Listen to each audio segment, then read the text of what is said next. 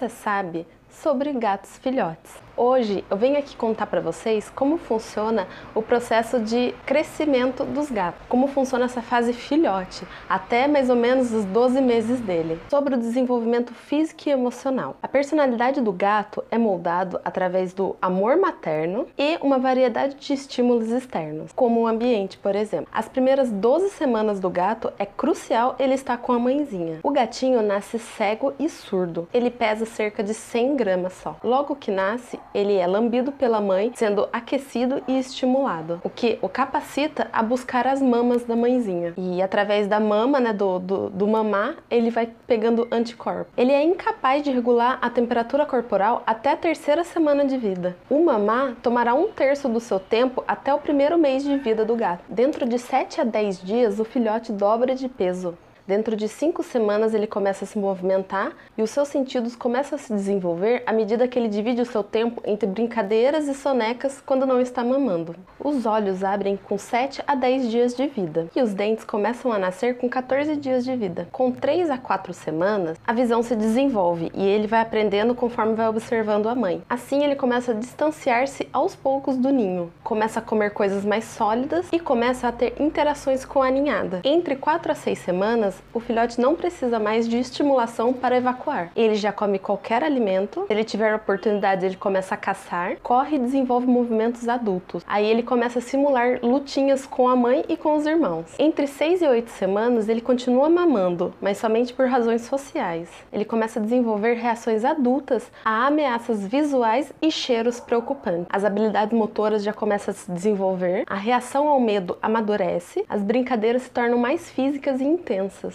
a termorregulação amadurece também. Entre 9 a 12 meses ocorre o período de maturidade sexual. Aí os gatos começam a ficar cada vez mais independentes.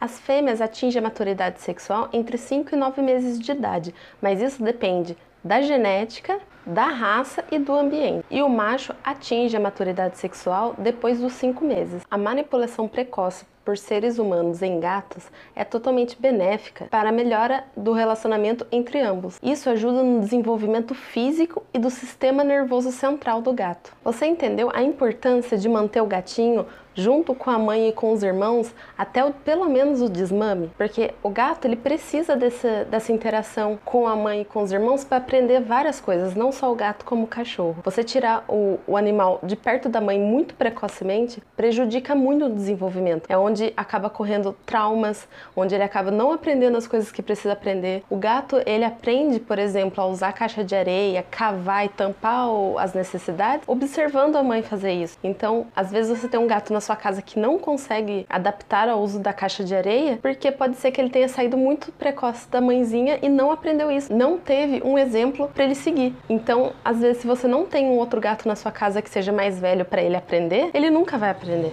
porque ninguém ensinou. Outra coisa é esse instinto de caça, é o desenvolvimento das funções motoras, é saber como brincar, como brincar de lutinha, como não machucar outros, outros animais na brincadeira. Isso tudo ele aprende observando a mãe e com os irmãos. Então, quando ele tiver vários irmãozinhos, ele aprende a, brincar, a brincar de lutinha, a não usar a unha para não machucar. E se ele não aprender isso, pode ser que ele não saiba isso. Então, quando ele tiver um contato com outro, outro gato ou um cachorro, ele pode machucar, pode causar uma briga e até acaba tendo que se defender sem saber do que está acontecendo. Então, se você vai pegar um, um, gatinho filhote, você precisa esperar o tempo de desmame, esperar esse tempo do gato para ele amadurecer, para você levar ele para casa. E não sei se vocês sabem, mas nós temos um e-book de como adaptar o seu lar para receber um companheiro felino. E lá tem várias dicas explicando várias coisas de como você precisa ajustar o seu lar para você receber esse felino em casa. Não é simplesmente pegar o gato e levar para casa. Gato tem personalidades muito diferentes de cachorro, eles têm necessidades diferente de cachorro. Então, se você não sabe como fazer isso, adquira nosso e-book que lá tá completinho explicando tudo sobre brincadeira, sobre caixa de areia, sobre onde ele pode dormir, o que o gato gosta de fazer, para você entender melhor e ter uma vida muito saudável e feliz ao lado do seu amigo felino. Se você gostou desse vídeo, clique em curtir, segue a gente nas nossas redes sociais, no Instagram e no YouTube, que a gente também tem um canal lá. Então, até a próxima. Tchau!